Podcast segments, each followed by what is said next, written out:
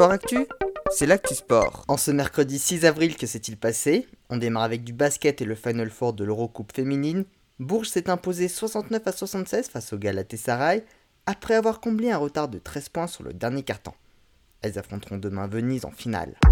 Toujours en basket, un mot de NBA, les Los Angeles Lakers ont été battus 110 à 121 par les Phoenix Suns, une défaite qui leur empêche de se qualifier pour les playoffs. En football, début des quarts de finale aller de la Ligue des Champions, les clubs anglais ont dominé les deux premiers matchs. Manchester City a battu l'Atlético Madrid 1 à 0 et Liverpool s'est imposé 3 buts à 1 sous la pelouse du Benfica.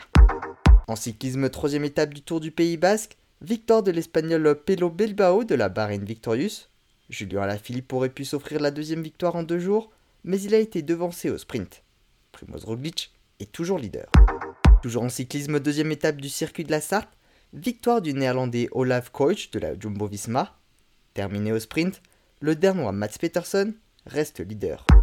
En natation, ce sont les championnats de France, et parmi les principaux résultats, le titre de Marie Vatel sur 100 mètres papillon, celui de Maxime Grousset sur 50 mètres papillon devant Florent Manodou, celui de Charlotte Bonnet sur 400 mètres nage libre, et celui de Johan Endoé Brouillard sur 100 mètres d'eau.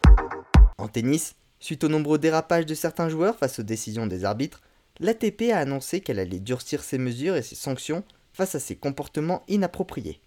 D'ailleurs, hier, Michael Kwam, jeune joueur français de 15 ans, a créé une polémique après avoir giflé son adversaire lors d'un tournoi international lorsqu'ils se sont serrés la main en fin de match. Enfin en Formule 1, Canal Plus va prolonger son contrat avec le championnat jusqu'en 2029. Les courses resteront donc sur la chaîne cryptée. Voilà pour les actualités du jour, à demain dans Sport Actif.